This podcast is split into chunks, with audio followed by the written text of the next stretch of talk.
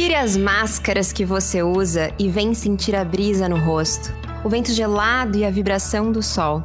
Vem descobrir o que não nos foi permitido saber. Vem transcender, vem transformar. Vem descobrir e abraçar a nova você. Seja muito bem-vinda à Louva Deusa. Quais são os pactos da sua relação? Você é não monogâmica ou se considera monogâmica convicta? Já se imaginou num novo modelo de relacionamento? Bom, já falamos aqui sobre aquelas dúvidas mais comuns a respeito da não monogamia. Sim, falamos sobre ciúmes, sobre como iniciar essa conversa, sobre como essas relações podem acontecer. Então, se esse é um tema muito novo para você, vou te sugerir começar pelo episódio 9.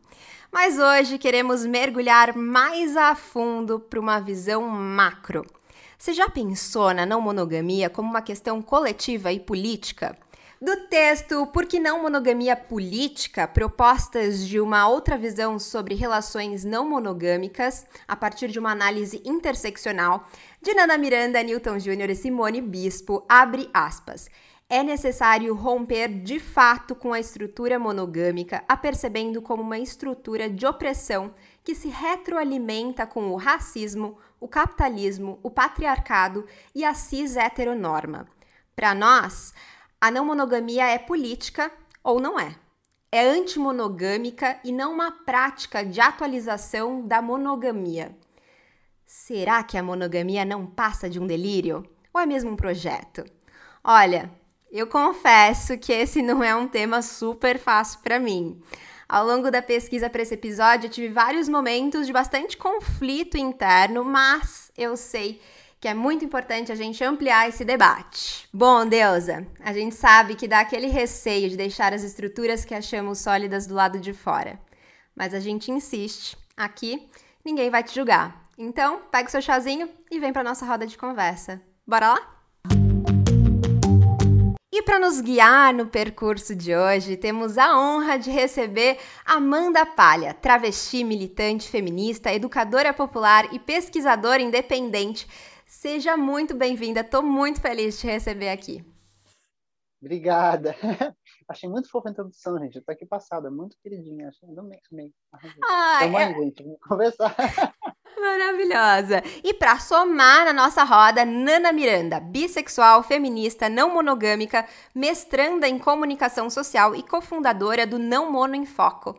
Seja muito bem-vinda, Nana! Olá, muito obrigada pelo convite. É um prazer estar aqui com você e com as outras convidadas. Estou muito feliz com esse convite. Eu também, estou muito feliz. A gente estar tá aqui toda junta e olha só, a nossa casa tá cheia, viu? Graças às deusas. Também conosco Anne Fonseca, educadora em autonomia afetiva para não monogamia, mãe de duas crianças e amor de muitos afetos. Seja muito bem-vinda, Anne. Eu, eu fico feliz de estar aqui, gente. Eu tô nem acreditando eu só tô com gente grande. Eu fico pensando, nossa, o que, que eu tô fazendo aqui? Eu só tenho seis anos. Maravilhosa. Olha, eu confesso que eu tô compartilhando esse sentimento olhando para vocês três aqui. Então, vamos lá, vamos caminhar. Bora estar essas velas e iniciar o nosso trajeto. Na introdução do programa, eu trouxe um trecho de um texto em que a Nana, que inclusive está aqui conosco, é uma das autoras, né? Uma aspas que eu acho bem importante e potente, não à toa a gente colocou ali na introdução. Mas para entender o que ela quer dizer, a gente pode começar compreendendo o que de fato é a não monogamia, para além desse conceito mais comum que a gente ouve por aí, que inclusive a gente já trouxe para louva a deusa, sabe? O que é a não monogamia na sua visão, Nana? Bem, eu acho que eu, eu, sempre gosto de, de, quando eu vou falar sobre não monogamia, eu acho que primeiro a gente precisa pontuar o que, que é a monogamia, né? Então, a monogamia, ela não é um sistema relacional apenas, né? A monogamia é uma organização social, né? Então, se a gente for pensar é, na nossa sociedade, né, tem algumas dimensões que a gente pode pensar a monogamia, né? Para além, né, dessa, dessa visão que a gente acha que é um sistema, né, relacional em onde existe uma exclusividade afetivo-sexual, né? Então, a gente pensa numa dimensão jurídica, né? O Estado ele só vai é, ele só vai dizer que é possível as relações né, monogâmicas, né? Ele só vai legitimar esse tipo de relação. Então, todo o sistema jurídico, né, e a questão das leis, dos direitos, eles vão estar relacionados a esse, a, a esse tipo né, de relação né? A gente vai pensar no sistema cultural, né? Toda a nossa cultura ela também está envolvida na questão da monogamia. Então a gente vai ver filmes, séries, a, é, música, né? Tudo isso tá, tá relacionado é, à monogamia. Então vai muito mais do que uma, um, um modelo relacional. Tem uma autora que eu gosto muito, que é a Brigitte Vassalo, ela é uma autora espanhola. Ela fala sobre como a monogamia ela vai ser uma política de afetos, né? E como ela vai é, hierarquizar, né, as nossas relações e os nossos afetos. Então, a gente tem hoje, né, um, um, um, uma sociedade que é centrada no casal, né? Então, toda a nossa vida ela gira em torno do que seria o, o do, do, do casal, né? Então, os nossos amigos, os nossos familiares, aliás, cada relação que a gente tem, ela ocupa um lugar muito específico né? E o casal ele vai estar tá ali nesse centro e tudo vai estar tá orbitando, né? Ali. Então, é, pensando na monogamia como uma estrutura, né, para além do sistema relacional, a gente pode falar da não monogamia, né? Que a não monogamia, de forma geral, a gente pode, pode falar sobre é, um termo que é guarda-chuva né, para as relações que elas, de alguma forma, elas, elas vão fugir a essa lógica monogâmica, né? E no Não Mono em Foco, a gente tenta pensar a não monogamia numa perspectiva política. Então, por isso que a gente fala da não monogamia política, né? Que aí a não monogamia não vai ser sobre amor ou sobre relacionamento, né? Vai ser tudo que envolve as, a, a, as dinâmicas que estão envolvidas a, a monogamia enquanto, enquanto esse sistema, né? Que é de opressão também. Então, é mais esse sentido, né? Não a monogamia não é sobre amor, né? É sobre política. Uau! Eu acho que para muitas das nossas ouvintas, essa é a primeira primeira vez que elas estão acessando esse conceito. Então, é muito interessante a gente partir aí dessa, desse ponto, né, que você trouxe de forma bem didática, inclusive, assim, deu para entender muito bem. Então, pelo que você traz, a gente foge da questão do modelo relacional e aí entra numa dimensão política. E tendo em vista todo, toda a sua fala aí da questão da construção da, da nossa sociedade, né? E, enfim, tudo que está envolvido nisso, a monogamia, então, ela não é bem uma escolha. Ou é? Escolha é um negócio que ninguém tem. Muito menos quando a gente está falando sobre estruturas sociais e políticas, né? É, a monogamia, e eu, eu gosto muito de fazer o paralelo, né? É, a não monogamia, ela, ela precisa negar a monogamia, ela vai ser tudo que nega a base da monogamia, né? Ela é, ela é um movimento como o antirracismo também, né? Eu nego que aquilo que, que é, é aquilo que me oprime, que, que toda, toda a estrutura de violência, né? Então, é possível por exemplo, pessoas não monogâmicas, relações não monogâmicas, em que às vezes há exclusividade sexual de alguma forma, porque não é sobre a quantidade de pessoas, né? E isso é algo muito comum que as pessoas tendem a achar que é, elas tendem a colocar, por exemplo, o poliamor no, no oposto da monogamia, né? É, e aí por conta do mono e do poli, né? Ou, da, ou do contrário do mono, as pessoas acham que é sobre quantidade e não é sobre quantidade, mas é sim, sem dúvida sobre o não controle porque a monogamia ela não te dá essa escolha, né? Ninguém nasce e vai crescendo acreditando que ela pode amar outras pessoas, que existe uma outra forma, né? A gente é educado desde lá muito cedo de que a gente vai precisar de uma outra pessoa. Essa outra pessoa será tudo para nós, né? Ela vai entregar, inclusive, as nossas faltas, né? É, e aí isso vai estar tá desde o desenho animado, é, o livrinho, a princesa, né? todo esse sistema dizendo, inclusive, sobre a submissão da mulher, né? entendendo que ela, ah, quando a gente fala é, sobre monogamia, a gente está falando de um sistema patriarcal, né? E patriarcal com, né? Lembram de pátria, né? Ele, ele vem exatamente nesse sistema para colocar a mulher como posse.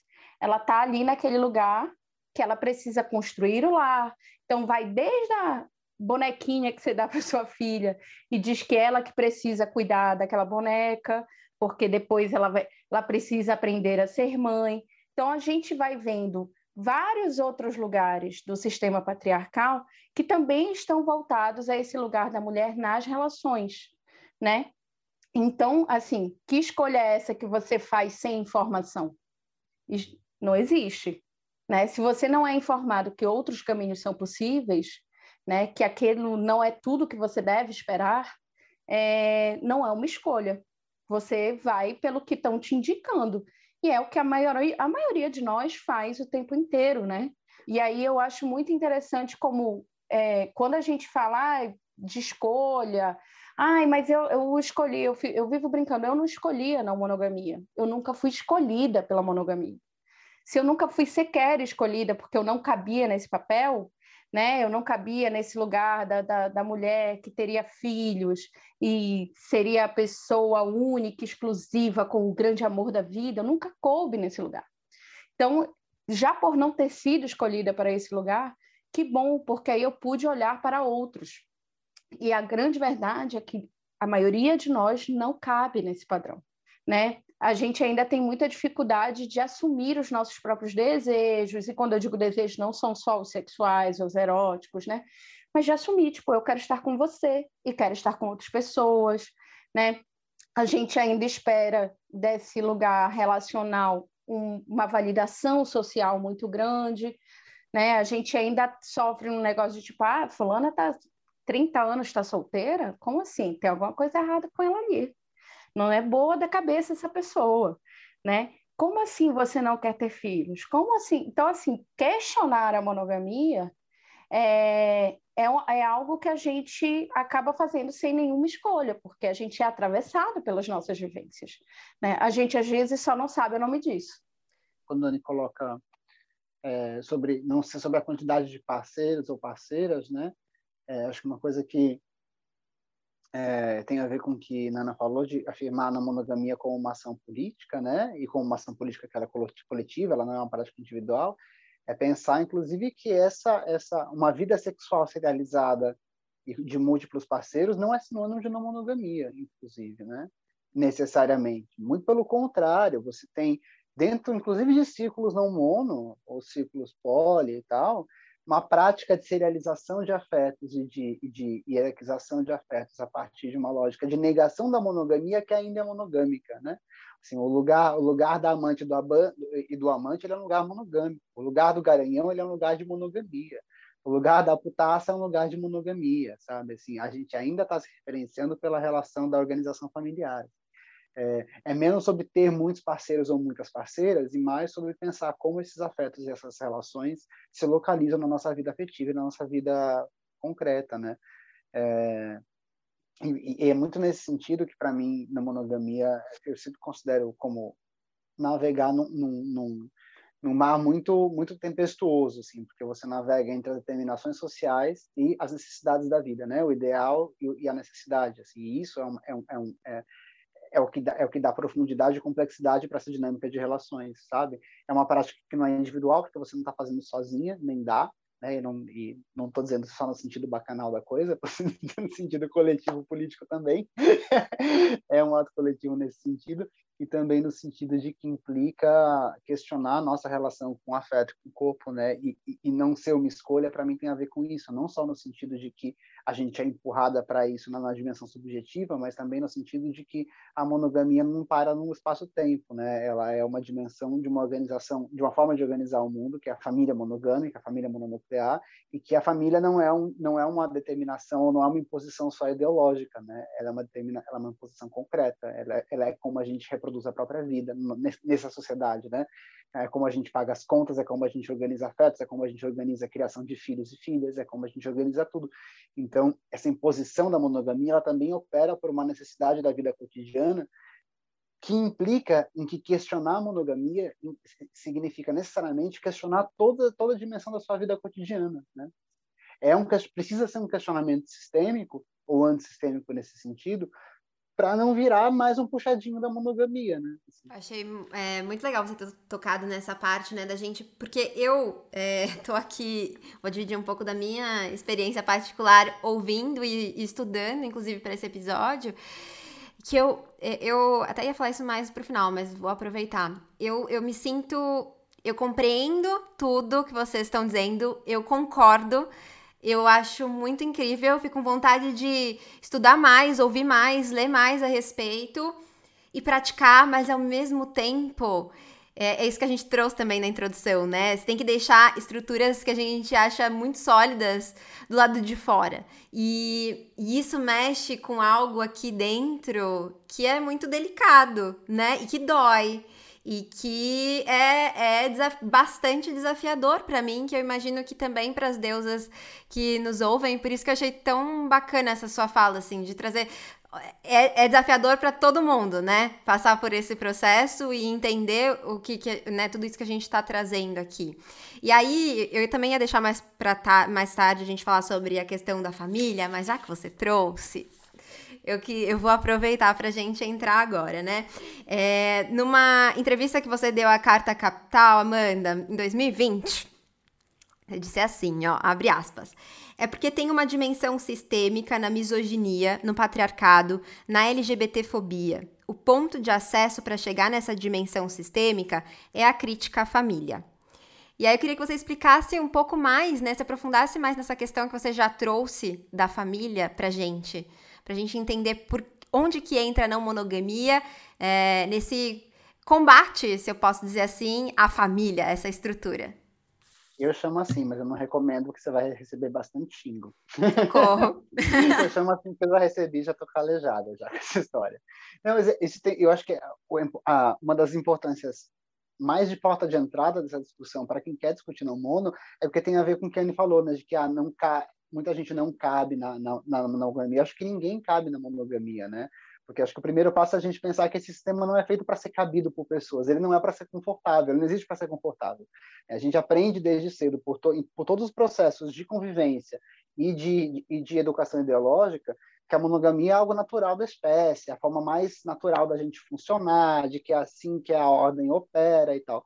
E o mais bizarro, na minha opinião, o que eu acho mais curioso e interessante de provocar, não é só que isso não é verdade. É que é o exato oposto disso. É uma das formas mais violentas de colocar o ser humano para funcionar. Né? A, a, a, quando a gente fala, quando, quando, a gente faz a discussão da família, nesses marcos, eu estou para explicar para quem está ouvindo a gente, né? Quando a gente fala de, de crítica à família, e eu sou uma pessoa que acha que a família tem que acabar, e então essa, essa explicação eu preciso dar com muita frequência. A Nana está aqui também, ela também é uma frequência Eu não estou falando que a gente tem que entrar na casa das pessoas e bater na sua avó, né? Não é isso. Que a gente vai entrar aí agora, botar fogo em tudo e você vai para a rua transar com todo mundo, porra, porque eu estou brigando. Não é isso que a gente está falando. Isso parte de uma compreensão de análise sociológica mesmo, antropológica, de que a família, o que a gente entende como família, como como sistema familiar, como forma de organizar. É uma forma de organizar que a nossa sociedade, que a gente conhece, ocidental, capitalista, moderna, organiza a reprodução da espécie. Não só a reprodução no sentido de parir, a reprodução sim no sentido de reprodução biológica, orgânica, mas também no sentido de reprodução da vida. Né? A, a, nossa sociedade funciona de tal forma em que um, um núcleo que é um núcleo formado entre uma pessoa, espera-se, uma pessoa com pinto e uma pessoa com buceta, numa relação de submissão, da de buceta pela pessoa de pinto, né? numa relação de equivalência de gênero, então é, é isso né, que a gente chama também de sistema de gênero, homem e mulher, que reproduza não só a espécie no sentido orgânico, mas que reproduza toda a sociedade, reproduza a vida daquelas pessoas, isso implica alimentação, higiene, educação, reprodução de valores e tal, quanto a própria sociedade na dimensão simbólica, né? É na família que a gente aprende os símbolos pelos quais a gente interage com o mundo, não só na família, mas na família também.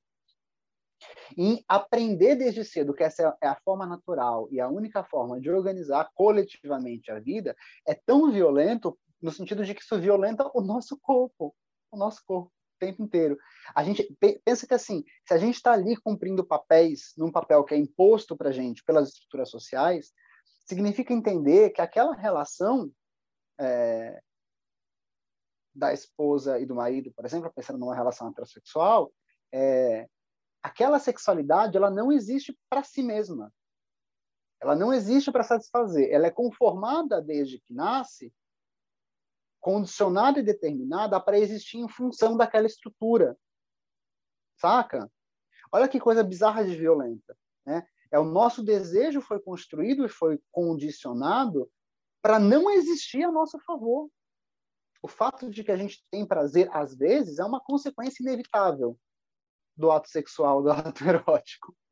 Às vezes, veja, mas não é para isso que ele existe. O nosso desejo é condicionado para servir essa estrutura, porque ela é fundamental para manter a forma de organização social própria do capitalismo, a forma de produzir riqueza, a forma de produzir a vida coletivamente. Então, saca, pensar a família por essa ótica significa falar, olha, não é que a gente quer algo, sabe, bagunçar a porra toda pro ruim. É o contrário, a gente está tentando mostrar que essa forma que a gente entende que é a mais natural tá cagada ela é ruim. E eu sei que é difícil mexer isso, e Sofia falou, né, isso mexe com coisas muito íntimas da gente, e mexe mesmo. E olha que contradição muito louca. Por que que mexe? Porque a nossa referência de afeto é a família. Quando a gente precisa sair de um perrengue, muitas vezes, não sempre, a gente tem os nossos referenciais de família como onde a gente espera ter apoio e suporte. Saca? Agora, o fato de que você só depende da família para isso é muito cagado, você tá sacando? É isso que, que, que eu, que eu fico tentando, provocar se você conversa sobre isso. É, não pensa que assim, tem que defender a família porque aquele é o lugar de apoio. Pensa o porquê que aquele é o lugar de apoio. Olha o mundo porque ao redor, aquele. sabe? Porque é, só aquele porque lugar só você aquele. tem que ter apoio, saca? E ainda por obrigação, porque se espera que aquele é um lugar de apoio. E você está falando de apoio, mas pensa o quanto isso se aplica a tudo, saca? Absolutamente tudo. A, a, a, a, cuidar da tua alimentação, a cuidar da tua higiene, a te preparar para o mercado de trabalho, da conta do trabalho. E olha, eu fui eu, eu virei mãe recentemente, minha filha tem 10 meses. E depois que Linda nasceu, é, essa discussão assim foi levada a enésima potência na minha cabeça. Eu falei, gente, pelo amor de Deus, como é que as pessoas precisam de muita educação ideológica para as pessoas não perceberem o quanto isso é cagado? O quanto a família não é feita para funcionar. Cara, porque não funciona. A conta não fecha. Cuidar de não. uma criança em duas pessoas trabalhando, a conta não fecha. Porque, porque, porque assim, eu tô dizendo que em casa, eu e meu companheiro, que, que gestou a minha filha e pariu, é Apolo, a gente tem um, uma divisão de trabalho muito econômica. A gente amamenta, a gente, os dois. A gente divide todo o trabalho, inclusive a amamentação. Nós dois amamentamos. A gente tem uma divisão de trabalho bem econômica. E ainda assim a conta não fecha. E a conta Sim. não fecha nem se não existisse uma relação ali desigual de divisão é... de trabalho. Essa conta não é feita para fechar. E não é feita para fechar, porque as crianças são responsabilidade da sociedade toda. É a próxima geração desta bendita sociedade. Então, assim, como que pode caber só uma, duas pessoas? E assim, estamos falando de duas pessoas aqui, ai, tá dentro ainda do, do, da família tradicional, né? Pô, tem pai, tem mãe, né? Tem, assim, quantas outras famílias que é uma mulher que está dando conta de criar seus filhos sozinha, né? É, e, e não dá, avós, não dá, né? Uma criança, para ser criada, ela precisa de uma aldeia inteira. É, a gente já falou aqui de diversas coisas, né, sobre o que, a gente, o que eu comentei lá no início, né, o fato de não ser apenas um modelo relacional, né? E aí o que a Amanda falou, que a Anne falaram, assim, em relação é, é, à família, é, e aí, é, é, tudo isso é, é, é, muito claro que é sobre violências, né? Então, a monogamia, é, ela também é sobre essa formatação né, de uma subjetividade, né? Para o modo de produção capitalista, né? Então, essa monogamia, ela, né, essa monogamia, e pensando na família nuclear, ela é heterossexual, né? É uma, é uma, é uma. E aí a gente tem que pensar que é um modelo, né? Que é hétero e que é cis, então, a gente está falando sobre gênero, a gente está falando sobre sexualidade, né?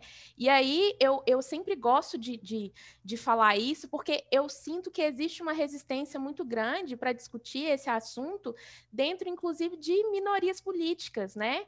É, então, falar sobre não monogamia é uma discussão que ela também é feminista, né? Então, porque existe também uma, uma, uma resistência, né, dentro do movimento feminista, de achar que a não monogamia tem essa, essa perspectiva, né, tipo, ah, vou sair geral, ou então que a não monogamia vai beneficiar homem. Mas, na verdade, o que beneficia a, a homem, no caso, é a monogamia. Isso, assim, eu nem gosto de centralizar o assunto tudo é, é, em torno de que homem vai pensar, porque foda-se, né? Não, não, não é sobre isso. Eu acho que também, falando de, de afeto, é sobre os nossos desejos também. Mas eu sempre gosto de reforçar que essa é uma discussão complexa, né? A gente não pode deixar de considerar a perspectiva política disso, né? Então dá para a gente falar sobre tanta coisa que aparentemente não tem a ver com a não monogamia, mas tem. Olha, olha a discussão que a gente fez até agora, né? Dá para falar sobre coisa demais, de parentalidade, de maternidade, né, gênero, sexualidade. Então, assim, é uma discussão muito rica, né? E quem estiver ouvindo, assim, é, é, é mesmo para poder se abrir, né? E, e a princípio, para quem está é, como você falou, que está lidando com diversas questões, né? E às vezes fica, né? Tem um certo incômodo, né?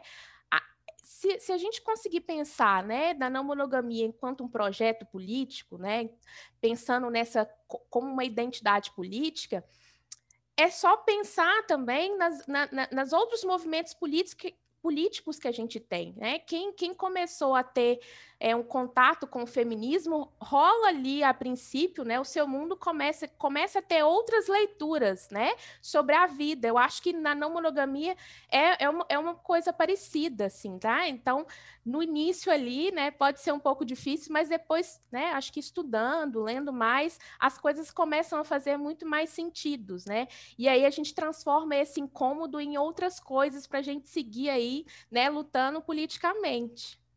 Aí com o tempo a gente vai assentando e entendendo como que isso vai funcionar no nosso mundo é, particular e coletivo, né? E aí vocês estão falando sobre a família. E aí eu fiquei aqui fazendo meu papel mesmo. Eu ia falar que eu ia fazer, tava fazendo o papel da ouvinta, mas era é, a questão é bem minha. Como que a gente, se a gente não, não se estrutura a, através de famílias, como é esse mundo? Como que se estrutura? Como que se dá esse mundo? Olha, não sei te dizer como é. Eu posso te dizer que já foi de outras formas e pode ser de outras. É assim, né? No sentido de que não dá para fazer futurismo. Não sei como vai ser quando a gente conseguir construir isso. Sei dizer que não foi sempre, né? Para quem se interessar em trabalhos e discussões antropológicas, pode acha bastante material sobre é, organizações sociais não modernas, não capitalistas, não ocidentais, que tinham outras concepções sobre a, a, reprodução social. Mas eu acho que qualquer que seja a outra forma, ela precisa ser coletivamente construída e provocada, entende? Sem uma responsabilização individual da questão, né? Que quando a gente fala, ah, a Amanda defende o fim da família, mas ela está lá com o companheiro dela e a filha. Exato. Como eu disse cedo, é um navegar muito tempestuoso esse, né? Porque as, a, no nosso mundo, no nosso mundo, é, a forma de se produzir a vida é essa e a gente acha as culturas onde a gente consegue produzi-las, sem perder o, o, o, horizonte, que existe um interesse, um compromisso fundamentalmente de produzir outra coisa e essa produção de outra coisa se faz fazendo e se faz fazendo coletivamente, né?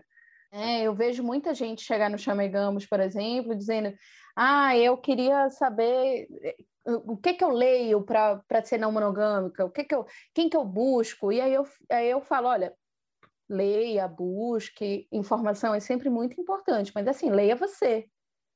Ouça você, busque você. Você vai precisar buscar certas coisas em você, porque é você que vai agir diante disso, né? E a gente anda cada vez mais anestesiado nesses processos. Né? A gente cada vez menos quer pensar sobre a gente. Né? Eu sinto muito as pessoas querendo uma anestesia, porque está sim tudo muito difícil. Então, eu concordo que existe um desconforto é, maior aí né, nessa discussão, mas ele vai ter que ser é, social, a gente e, e, e social não acontece sem o pessoal também. É, o indivíduo precisa tomar para si essa, essa busca social, porque é, essa construção da monogamia ela não é uma instituição de papel assinado, que você, sei lá, faz, faz 18 anos, aí você assina o um negócio, agora eu sou monogâmico. Não, ela é uma construção também feita nos micro detalhes, né? Então, por exemplo, para mim tem uma discussão que eu trago aqui para casa, muito, eu tenho dois filhos, né? Que eu começo a discutir a monogamia com os meus filhos de pouquinho. Porque se a monogamia está fazendo esse trabalho lá fora, eu também preciso fazer o meu trabalho aqui dentro. Se eu estou aqui e, e, eu tenho essa, essa consciência muito clara de que eu, eu pude, eu tive esse privilégio de escolher ter filhos, né?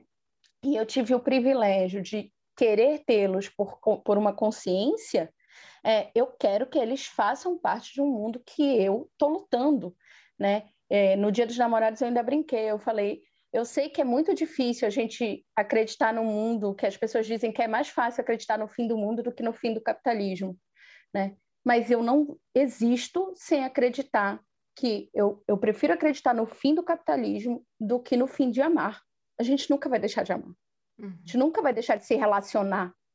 Não vai. A gente só precisa construir outro jeito. As pessoas estão dizendo que só tem como ser assim, mas tem outros jeitos. A gente só precisa agir para que ele aconteça, né? E como que a gente faz então para não cair é, nessa mesma lógica da monogamia, né? Então, ah, eu quero, eu acredito, entendi, quero ser não monogâmica, mas como que eu não caio nessa mesma lógica, né?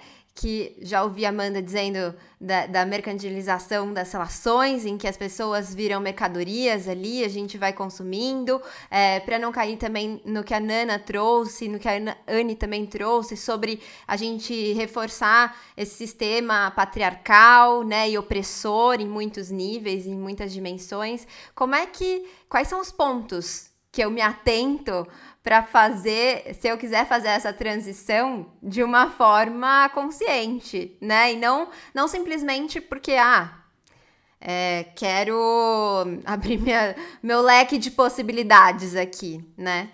Olha, eu tenho uma teoria, que a teoria é a seguinte: a gente vai cair. A gente vai cair nas armadilhas. Gente, eu, eu sei que é uma novidade para essa geração, mas assim, a gente vai errar, a gente vai fazer merda, a gente vai magoar pessoas, a gente vai ser escroto, vai acontecer, gente. Agora, o que, que a gente vai fazer diante dos erros, diante da. Ah, então, beleza, existe, inclusive eu tenho um vídeo no Chamegamos disso, assim, existe, assim como existe a monogamia idealizada, existe também uma coisa, principalmente de quem vem da literatura, né, começa a não monogamia pela literatura, de uma não, não monogamia idealizada, né, em que ninguém sofre, todo mundo eh, se ama, ninguém é de ninguém, e não existe posse, não existe. Assim, esse lugar do nirvana não, ele não existe no concreto, né? Por quê? A gente vai estar tá sempre atravessada pelo nosso contexto, a gente vai estar tá lidando com outras pessoas, né? Não só as pessoas com quem a gente tem um afeto sexual, né? Mas assim, você vai ter outros afetos. Sim. Nenhum afeto é único, exclusivo. Então, às uhum. vezes, você vai estar atravessado por uma outra experiência sua. Quando você vê, você está reproduzindo aquilo. E aí, o, a coisa que eu acho, a minha teoria é a gente vai ter que errar e, ter, e, e estar consciente. Né? Eu, eu espero que as pessoas possam ter orgulho das suas jornadas e, quando não tiverem, tenham paciência e força para recomeçar. Por quê? Merda vai acontecer. E para você, Nana? Então, eu acho que não existe uma fórmula pronta, né? É, primeiro porque né, esse modelo ali padronizado é monogâmico, né? Então, para não monogamia não existe né, um, um, passo a passo, um algoritmo para seguir, né? E, e, aí ter né, o, o, o relacionamento perfeito ou, ou a jornada perfeita, né? Então, assim, eu penso que a gente é, pode pensar assim, como a Amanda é, falou sobre é, a questão de ser um projeto coletivo, eu concordo bastante. No, no Não Monifoco, a gente trabalha muito isso, assim, de pensar não monogamia política, né? Então, não monogamia política é um projeto coletivo e emancipatório, né? E aí, é, e aí, claro que tem a dimensão coletiva, né? E aí, esses processos eles são individuais e a gente precisa se responsabilizar por esses processos que são individuais, né? Então não, não tem muito um segredo assim. Eu acho que você acho que a gente pode começar a fazer né, essas reflexões, né, estudar, e é um processo de autoconhecimento também muito muito grande, né? Então, assim, eu acho que é importante isso que a Anne falou sobre não idealização, né? É, é, pensar que algumas coisas, né, dentro de uma perspectiva não monogâmica, é, elas não desaparecem, né? A gente não tem como viver o um mundo à parte, né, assim, do capitalismo, né? Então, muitos sentimentos eles vão continuar existindo, né? Então, ciúme, que é uma coisa que é super é, abordada, né? Porque acho que a primeira coisa que as pessoas pensam, ai, meu Deus, como lidar com ciúme, né? Eu, eu nem acho que é, que é uma questão muito tão importante assim para lidar, porque acho que acaba muito nessa, nessa perspectiva muito rasa, assim, né? Como se tudo fosse resumido a como lidar com o ciúme e tal. É, mas o ciúme ele não vai deixar de existir, porque ciúme é um sentimento que faz parte do, de arcabouço né, dos sentimentos humanos. Então, a forma é como a gente lida com esse ciúme, né? Na sociedade monogâmica que a gente vive, tem uma forma muito ruim de lidar com, com esse ciúme. Então, é, as coisas elas vão né, continuar acontecendo. Então, a questão é como você vai lidar né, com, com essas questões. E aí é importante a gente pensar também, né, que a gente precisa fazer algumas negociações para sobreviver nesse mundo, né? Então, eu sou pobre lascada e sou não monogâmica convicta, né?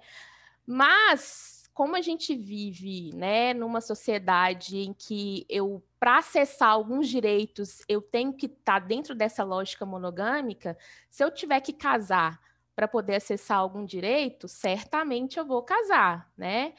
É, se eu tiver que fazer qualquer outra coisa é, para poder sobreviver, eu vou fazer, né? E não é porque eu estou casando, por exemplo, que eu vou ser uma monogâmica fajuta, porque a gente precisa negociar, né, assim, diversas coisas nesse mundo, negociar nossas existências e sobrevivências.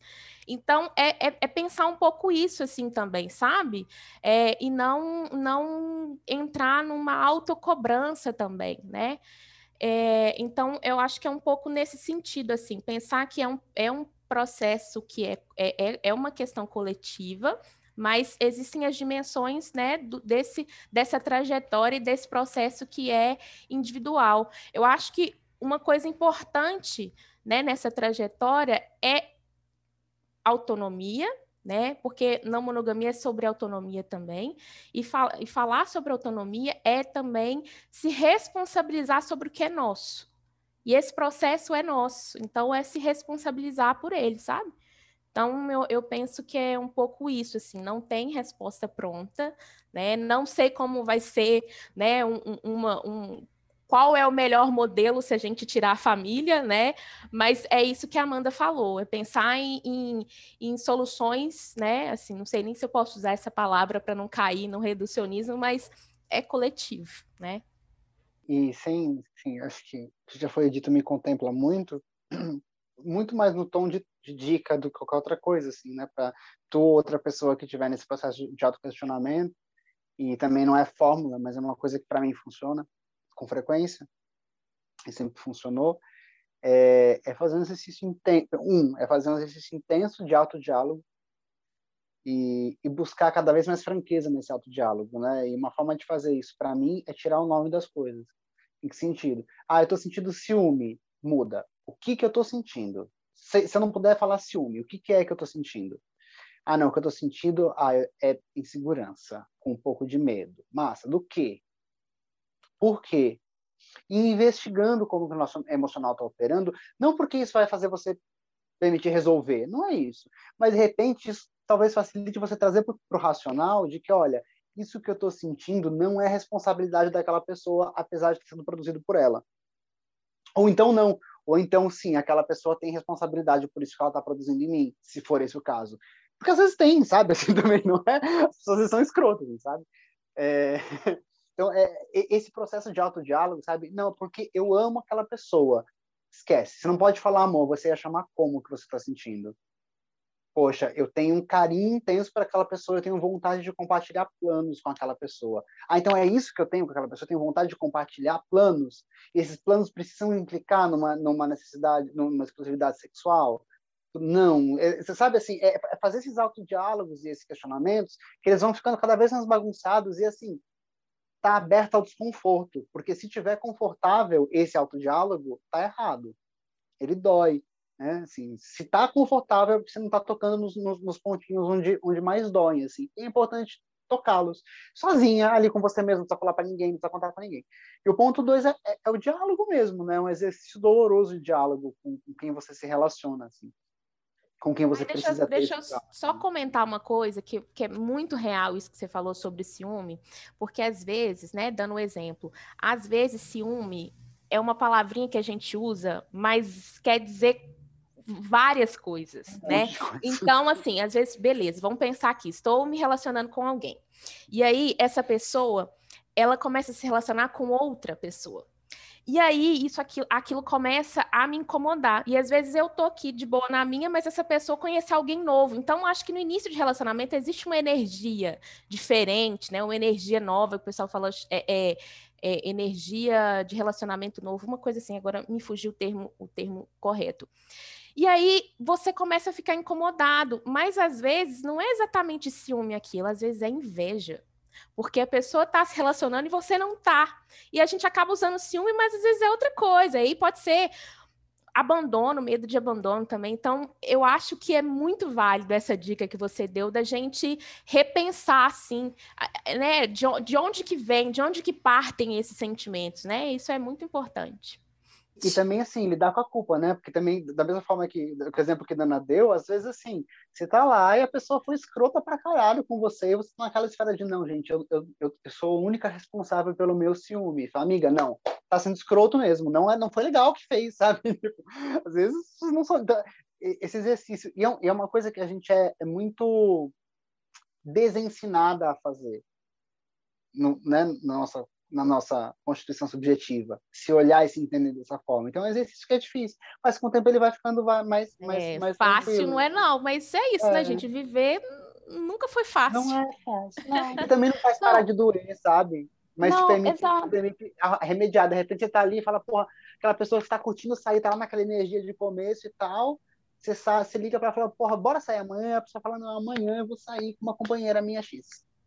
E aí você fica ali se mordendo pra caralho, porque você sabe que aquela pessoa não queria estar com você e aquilo dói. Então, se, se conversar com você mesmo sobre isso, ajuda a entender o que está doendo entender se vai ser um sorvete ou um brigadeiro, se você vai ver um filme, se precisa encher, encher a cara e dormir, e ir trabalhando isso aos poucos, sabe? Assim, né? Sim, como que você vai, como você vai se acolher naquela situação, né? Eu acho que tem uma coisa que eu gosto muito de falar no Chamegamos é que quando a gente ama, quando a gente está afetada pela paixão, por todos esses sentimentos, a gente infantiliza pra caramba, né? A gente volta para esse lugar de achar que a gente está precisando de colo. E aí, como a gente volta para esse lugar que a gente está precisando de colo, a gente acha que a gente precisa ter alguém, algum adulto responsável por porque a gente está louco. A gente está num estado outro, né? E aí a gente diz, ah, precisa, então o outro, né? Vai ser o adulto da, da, da história. Alguém vai precisar ser o pai, a mãe, né? Alguém vai precisar ser o adulto responsável. E o adulto responsável tem que ser você também, entendeu? Você vai te dar um colinho, entendeu? Nossa, eu não sou o centro da vida da outra pessoa. Lógico que dói. Porque a gente é criado, principalmente quando a gente é criança achar que a gente é o centro do mundo, né? É, o Freud dizia, né, a, a, sua a sua majestade o bebê, né? É, então é, tem essa coisa de que a gente infantiliza, a gente volta, né? Não à toa os casais ficam nessa coisa do, do, do tati-pitati, então assim, é, não à toa esses símbolos aparecem de novo. Só que a gente pode fazer isso com consciência de que, de que ok, eu, eu também posso me acolher, o que, que é o que, que é meu e o que, que é do outro. Então, essa coisa de a, a autonomia não é autossuficiência, né? Não é tipo, ah, não, então eu vou dar conta de tudo sozinha aqui, então também tu, o que acontecer é total responsabilidade minha. Não, é, é você também entender que tem coisas que o outro está fazendo ali para te manipular.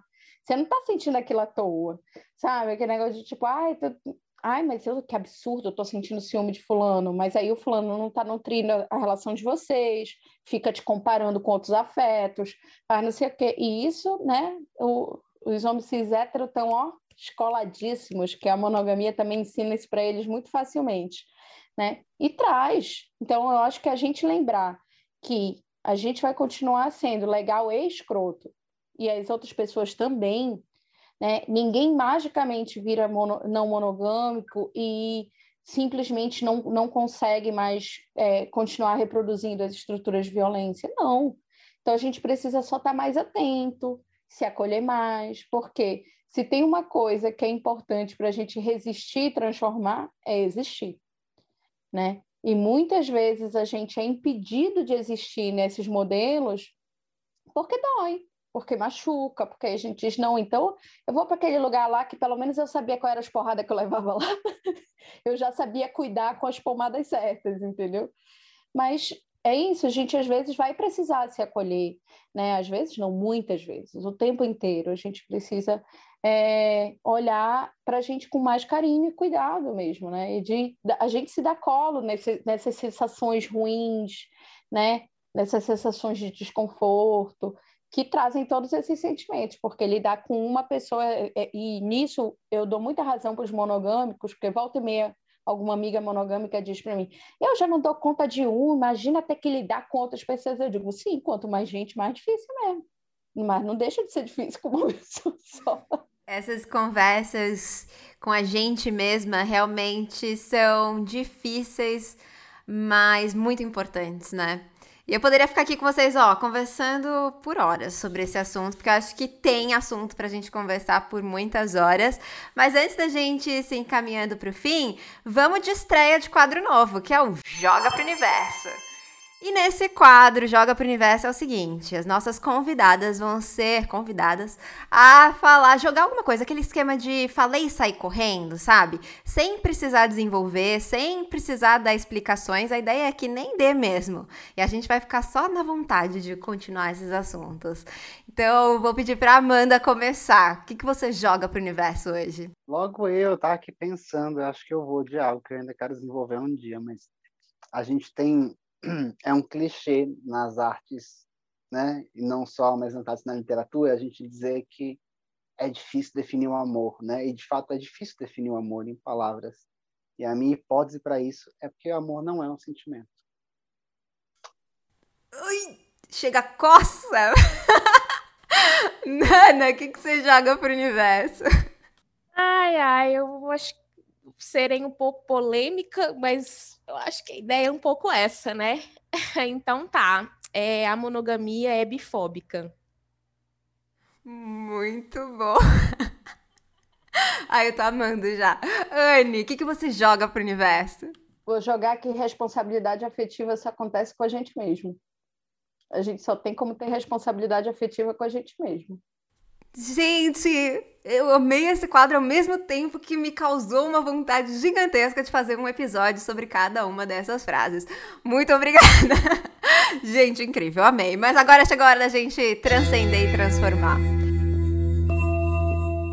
Bom, vamos encaminhando então. E eu quero saber, a gente conversou sobre diversos lugares, né? Diversos aspectos aspectos, enfim, dimensões da não monogamia, da monogamia. E, e eu tô aqui convencida convencida de que a não monogamia é o futuro das relações.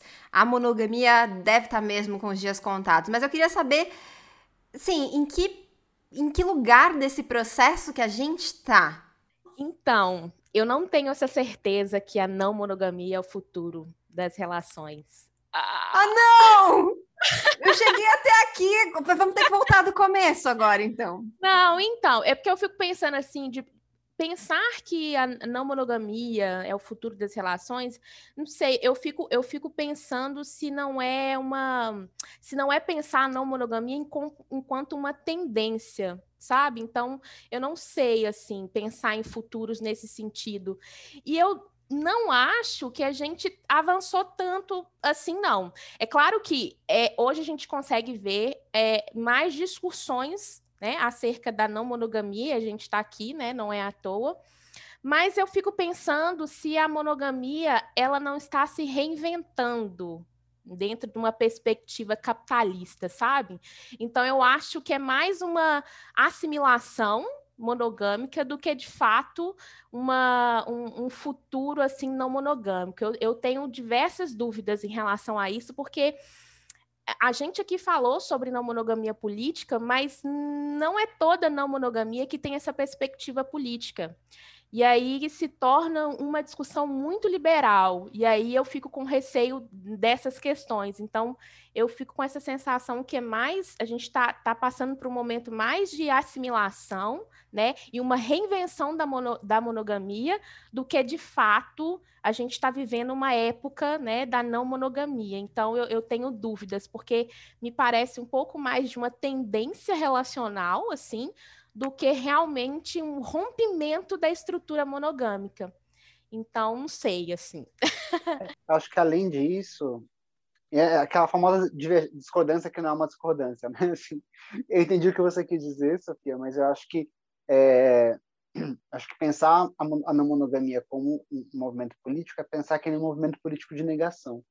O pressuposto de existência da, da não monogamia é a monogamia, né? E a não monogamia possível hoje é um movimento de negação que opera se reinventando dentro dos limites que a monogamia é, impõe, entende? Então, é, eu não quero que seja o futuro, primeiro porque eu não quero que a monogamia siga existindo, né? A gente sonha em outro mundo e aí não monogamia não vai fazer sentido, mas também no sentido de que o que a gente consegue construir hoje de não monogamia, até nas construções mais avançadas, é muito pouco perto do que a gente tem como ideal, porque ainda é sobrevivendo ao que a monogamia impõe. Então aí, né? Nana falou, eu falei, Anne falou, é, eu não conheço uma pessoa não monogâmica que não tenha, das que não nasceram em berço de ouro, que não precisaram construir algum tipo de estrutura familiar, que seja com amigos, que seja com parceiros, mas precisa, porque é assim que a gente sobrevive. Né? Que coisas incríveis a gente não vai poder pensar e imaginar quando a gente conseguir construir uma sociedade onde essa necessidade não esteja posta, onde a gente né, consiga falar de produção coletiva e compartilhada da vida, da alimentação, da higiene, do afeto, do desejo, do sexo e tal. Então, também nessa perspectiva que eu acho que assim, espero que a não monogamia, até no estado mais avançado, não seja o que a gente tem para o futuro, porque a gente quer muito, coisas muito melhores. Ai, gente, eu achei muito babado isso que vocês trouxeram. Que é isso, né? No fim das contas. Nossa, perfeita colocações, assim. Porque no final das contas é isso, né? A gente, é, para que a, a, monogamia deixe de existir, é, a gente precisa romper com uma série de outras coisas, né? Então, é, com capitalismo, com uh, patriarcado, enfim, mil coisas que a gente tem que romper antes de, de romper também, né? Ou em conjunto com a monogamia. Mas então, Anne. É, diante disso, já não sei mais o que eu vou te perguntar. É, mas você acha que a, a, a, a, monogamia, então, também você concorda que a monogamia está com dias, os dias contados? Dias, anos, é, sei lá, séculos, enfim. Nossa, eu queria tanto que tivesse com os dias contados. Mas eu queria, eu queria tanto dizer que sim. É, mas como instituição de poder, a instituição, assim, quem está com poder consegue se reinventar muito mais rápido do que quem está conseguindo o poder, né? Quem está indo contra. Então, assim, a não ser que a gente corte cabeças por aí, é, é, muito difícil. A, a, a, revolução ela, ela acontece a passos tão lentos, né? É, que, que é isso, a monogamia vai se reinventar, né? Assim como se reinventou com o amor romântico, né? Que foi, ah, então já, já a gente já achou um jeito de que a família não precisa existir para garantir a posse, então a gente vai vir com um negócio aqui novo que estamos inventando, chama amor romântico. Né? É, assim como eu vejo, por exemplo, pessoas é, que são monogâmicas e, e têm estruturas relacionais monogâmicas e começam a falar de de não ter o controle, a gente vê muitos casais em swing, a gente vê pessoas com outros, assim, a pessoa vai até a página 2, assim, ela diz, ah, não, já entendi que o desejo sexual eu não consigo controlar, então, opa, isso aqui eu consigo, essa regra eu consigo burlar, mas aí ela continua na estrutura. E, infelizmente, a, a, validação social, que é algo muito importante, né? Porque, afinal, a gente vive em sociedade, né? A nossa legislação, os poderes todos, né, é, estruturais, eles estão validados pela monogamia. É, então, assim, o que eu espero que aconteça no futuro é que as pessoas comecem a tomar um pouco mais de conta de si. E isso eu gostaria muito. Né? Isso é algo que eu desejo. Né? Então, eu, eu realmente não estaria é, gastando minha, minha, minhas pérolas, como diz outro, né? falando aqui é, e, e, fazendo o trabalho no Chamegamos se eu não acreditasse que as pessoas querem sim né, se responsabilizar mais por si, é, elas estão tomando mais consciência de outros recortes, de outras situações. Ainda é muito nichado, ainda é pequeno, a gente sabe que é, a grande maioria das mulheres ainda está que morre, né, sequer consegue compreender que é essa estrutura que as está matando mas o futuro, né, gente, só a nós pertence. Eu tô muito feliz com essa conversa, de verdade, assim. Eu tô. É, eu sinto que eu dei vários passos no meu processo também aqui interno, a partir dessa conversa. E quero continuar acompanhando vocês, ouvindo. É, quem sabe um dia eu também não participo ali desse, desse papo aí, trazendo a minha vivência, os meus estudos, quem sabe um dia. Vou, vou trabalhar para isso porque muito me interessa, assim. Fiquei muito feliz, de verdade. Muito obrigada a todas vocês. Então, Anne, aproveitando o que você falou e por último, muito, muito obrigada. Obrigada, Sofia. Eu fiquei muito feliz. Nossa, eu, eu realmente não imaginei que, que essa segunda teria sido tão boa, esse dia de gravação, né? Estou muito contente, assim, feliz e agradecida mesmo de estar aqui com essas mulheres incríveis. É, e o Chamegamos, né, com CH, que às vezes as pessoas procuram por X, o Chamegamos, o arroba Chamegamos é um espaço para a gente falar do que é difícil, para a gente falar de como existir, né, com os nossos afetos e com, com esse lugar de não controle do outro, né. É, então, por favor, estejam sempre à vontade para estar tá lá. Eu já quero o quê? Live com Nana, com Amanda, porque sim, por favor. É, e eu acho que sempre, é um, sempre tem um jeito da gente fazer as coisas com responsabilidade, porque afinal adultos, não é mesmo? É, e com acolhimento para a gente, porque sem acolhimento não se faz revolução, né? É hum. isso. Muito obrigada, Sofia, pelo convite. Obrigada, maravilhosa. Quero agradecer também a Amanda, que esteve conosco, de quem já me declarei fã aqui antes em off. Muito obrigada por ter participado dessa conversa. Imagina, eu que agradeço o convite, a oportunidade de conversar com três mulheres maravilhosas sobre um tema que me é tão caro. É, quem quiser me acompanhar, meu arroba, eu, eu movimento basicamente no Instagram, em termos de redes sociais, assim, Facebook eu só posto abobrinha, e o resto eu não tenho não tenho neurônio para conseguir usar, Twitter, TikTok, eu já estou velha, não consigo. Então lá no Instagram, arroba trv.amandapalha, trv de travesti mesmo, trv.amandapalha. E é isso, a gente está sempre por lá. Beijo. Beijo, maravilhosa.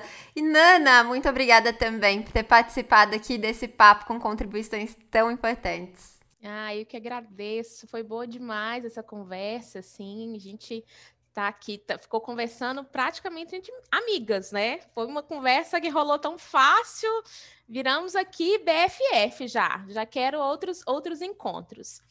É, Para quem quiser me encontrar nas redes sociais, é, eu estou no Facebook, mas vocês podem desconsiderar muito que quase não tem, não, não fico muito lá é, no Twitter e no Instagram. É arroba eunanooficial, porque eu sou leonina, já coloquei um arroba me preparando para quando a fama chegar, né? Então, já tô, já tô pronta para isso aí.